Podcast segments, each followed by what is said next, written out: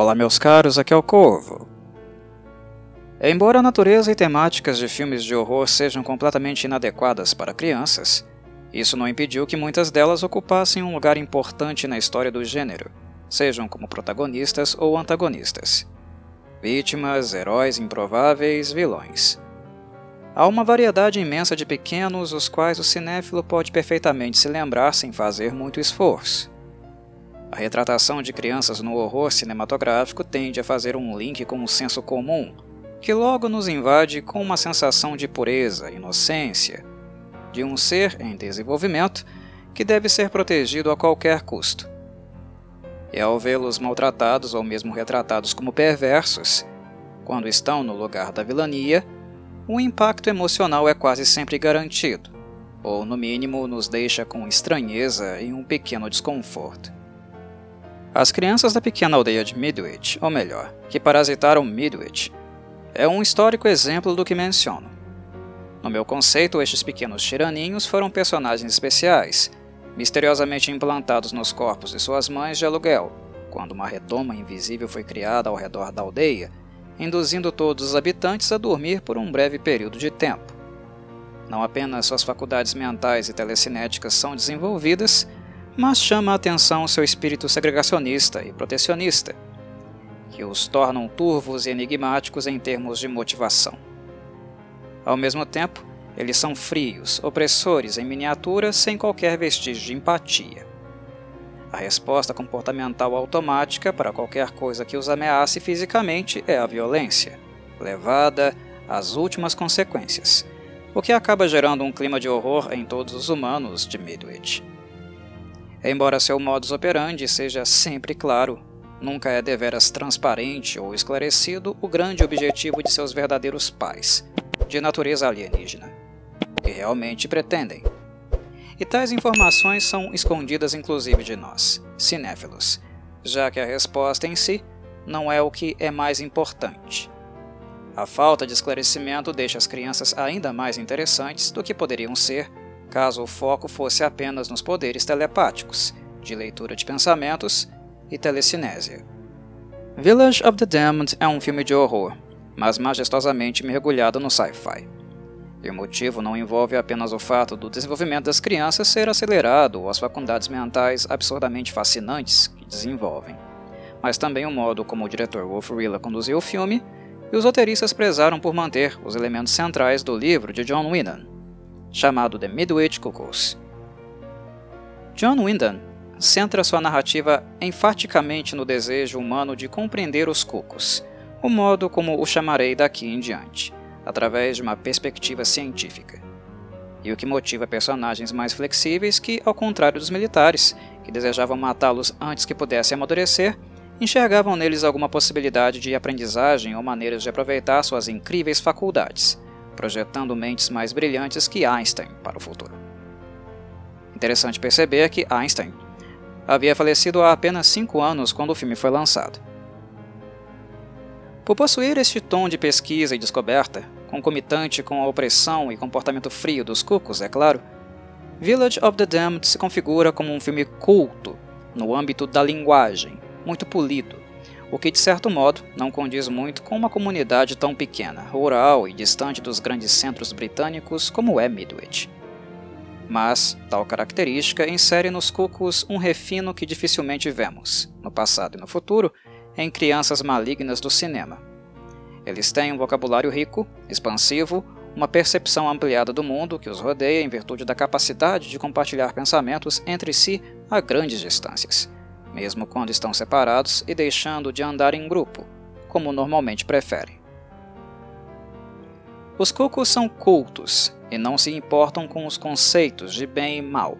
Sua maneira de interagir com o mundo é pragmática, visando efeitos específicos, e pouco importa se alguém além deles irá se ferir no processo. Eles não explodem emocionalmente ou levantam a voz, mesmo quando são agredidos fisicamente ou ameaçados.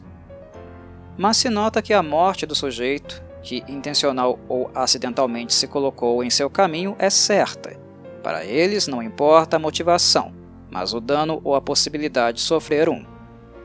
Dito isso, os cucos são como pequenas bonecas de olhos fosforescentes, um efeito que acontece quando seu poder mental entra em funcionamento. Não há neles qualquer demonstração de sentimento, apenas de pertença ao grupo. Sua condução é de ordem prática, visando eliminar o problema que os incomoda. Como era de se esperar, assistir crianças se comportando desta maneira foi algo perturbador para a época, já que estamos falando de um filme de 1960. E não seria equivocado dizer que, por tal motivo, Village of the Damned tenha sido um dos filmes de horror mais impactantes daquela geração, no sentido de habitar a mente das pessoas que viveram e o acompanharam em tempo real. Do ponto de vista técnico, o efeito luminoso nos olhos dos cucos, feito através da inserção do negativo, da imagem invertida, sobre as pupilas e enfatizado por close-ups, foi retirado da versão britânica do filme. O Conselho Britânico de Classificação de Filmes considerou o efeito muito assustador para uma classificação A, e isso diz muito não apenas sobre a época, mas também sobre o nível de sensibilidade do público com filmes de horror e ficção científica. Mesmo que hoje Village of the Damned seja incapaz de causar a mesma angústia, o filme continua agradabilíssimo, bem conduzido e com imagens faciais infantis muito bem fotografadas. O impacto emocional ainda é causado, mas como somos mais resilientes e fomos dessensibilizados pelo cinema, não sentimos mais a opressão. O que resta é o fascínio, desperto pelas boas tomadas fotográficas, nas expressões dos cocos. John Carpenter dirigiu um remake, lançado em 1995. E ele sabia muito bem que a abordagem deveria ser obrigatoriamente outra, fazendo de sua versão mais truculenta e gráfica do que a original. As diferenças de época e níveis de sensibilidade resultaram em dois filmes com a mesma premissa, mas com execuções completamente diferentes, e também algumas alterações conceituais nas figuras de liderança. Particularmente aprecio ambos os filmes. No original, temos esta polidez culta e fria dos cucos, este refino tirânico. Na versão de Carpenter, o refino não é retratado na mesma proporção, e não sentimos os cucos como adultos em miniatura de forma tão pungente. Mas suas represálias são tão violentas que evitá-los, ou se livrar deles, acaba por ser ainda mais urgente. O filme é mais opressor. Duas leituras sobre uma mesma obra literária, e que, mesmo com algumas pequenas inconsistências, atingem seu objetivo de fazer os cucos aterrorizarem dois contextos históricos distintos. A MGM comprou os direitos de adaptação do livro de John Wyndham, antes mesmo deste ser publicado. Contraditoriamente, o estúdio não acreditava muito no potencial da obra, o que nos leva a cogitar que o valor pago a Whedon foi baixo. A MGM investiu muito pouco no marketing de Village of the Damned, que chegou às salas de cinema de maneira silenciosa. A surpresa foi deveras grande quando o público, sem grandes expectativas e desconhecendo a natureza do filme, foi conferi-lo nos cinemas americanos e britânicos. O feedback foi tão positivo que o ciclo do filme nas salas fechou com um lucro de 860 mil dólares, um valor muito alto para a época. O orçamento gasto foi de apenas 320 mil, e contando com toda a arrecadação em outros países, Village of the Damned fechou com um lucro de 2 milhões 175 mil dólares. Um verdadeiro sucesso. De maneira geral, o livro de Whedon é mais detalhado do que o filme de Rilla, o que faz da leitura imprescindível para quem gosta dos cocos. No cinema há limitações orçamentárias e de tempo, o que impede a concretização da verdadeira visão de um literário. Mesmo que o filme seja ótimo, ele está longe da dimensão preocupante e assustadora que encontramos no livro. E sendo assim, creio ser assertivo terminar a fala dando ênfase a algumas diferenças e reforçando o aspecto conceitual. Primeiramente, é pertinente a pergunta sobre o título do livro e o fato do filme ter adotado outro diferente. Whedon intitulou a obra The Midwich Cuckoos, por ter sido inspirado pelo comportamento das aves em questão. Um pássaro cuco tem como hábito depositar seus ovos em ninhos de outras aves, e claro, fazendo isso de modo sorrateiro. O objetivo é fazer com que as mães do ninho alheio criem seus filhotes como se fossem seus. Sim, os cucos são aves picaretas. A resultante do processo implica também em maior competição por comida entre os bebês, o que leva alguns filhotes legítimos a morrerem no processo. Desnecessário dizer que Whedon explorou todo este conceito nos personagens alienígenas, pois o ato de inseminação invisível, como a própria essência do estranho no ninho, se aplica perfeitamente na história e personagens.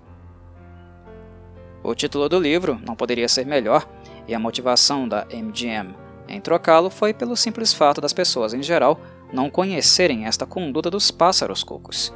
Não é uma informação comum e cotidiana. The Midwich Cuckoos é um título perfeito, porém pouco transparente.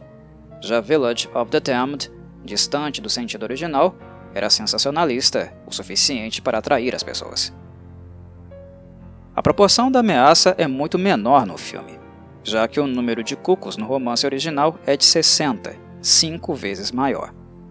Quando colocamos em perspectiva que 60 mulheres involuntariamente foram adormecidas e estupradas, gerando assim os cucos, a imagem mental e moral da situação é deveras repugnante e perturbadora, não é verdade? É necessário prevenir que Village of the Damned é um filme muito cruel com mulheres e também com a maternidade, algo que a atriz Barbara Shelley, que interpretou uma das mães, a personagem Anthea Zellaby, apontou com grande assertividade. Já em 1960, ela aponta que Village of the Damned era misógino, especialmente por usar os corpos das mulheres e depois deixar o enredo inteiro na mão dos personagens masculinos. As mães quase nunca têm fala, não decidem nada. A direção e o roteiro intencionalmente não permite que elas tenham espaço, e estamos falando aqui de mulheres que pariram essas crianças, que bem ou mal são suas mães biológicas e têm por eles algum tipo de sentimento, que deveria ser ouvido e conhecido, positivo ou negativo. Obviamente, estamos falando de um filme de 1960, e não podemos exigir do mesmo a visão equânime que hoje nós temos. Era um mundo excessivamente patriarcal, conservador, e neste sentido devemos assistir com a lente de época, observando este comportamento, nos mantendo críticos, mas ao mesmo tempo compreendendo as características culturais do contexto. De todo modo, é admirável como Barbara Shelley, uma mulher e atriz de época, teve tal percepção e a coragem suficiente para expressar sua insatisfação. O protagonismo foi retirado dela, como também a possibilidade de se expressar no papel de mãe. Mesmo que seus filhos sejam monstros, essas mulheres tiveram um trauma horrível e precisavam de fala, especialmente as jovens que sequer tiveram parceiros na vida, que acordaram de um coma induzido e semanas depois descobriram que estavam grávidas, que seriam mães solteiras sem qualquer ajuda de ninguém. Pelo menos inicialmente, no momento que antecede a descoberta do fenômeno da gravidez coletiva, elas também sofreram com a possibilidade de ficarem mal faladas e estigmatizadas pela comunidade. Sendo assim, uma postura como a de Barbara Shelley não é apenas importante, mas também historicamente relevante. É por mulheres como ela que chegamos em 1995, no remake de Carpenter, com o diretor se vendo na obrigação de não calar as figuras maternas novamente se colocando a favor ou contra os cucos, que, repito, são seus filhos, por mais que os pequenos não reconheçam, as mães têm algo a dizer e que precisa ser dito. Independentemente deste fato, Village of the Damned é um verdadeiro clássico, um marco na história do horror e da ficção científica britânica. Os conceitos e temáticas apresentados continuam sendo interessantes até hoje, e o enredo é curioso o suficiente para nos manter interessados durante 1 hora e 17 minutos. Um filme curto, breve, que vai direto ao ponto. Saudações, Corvides!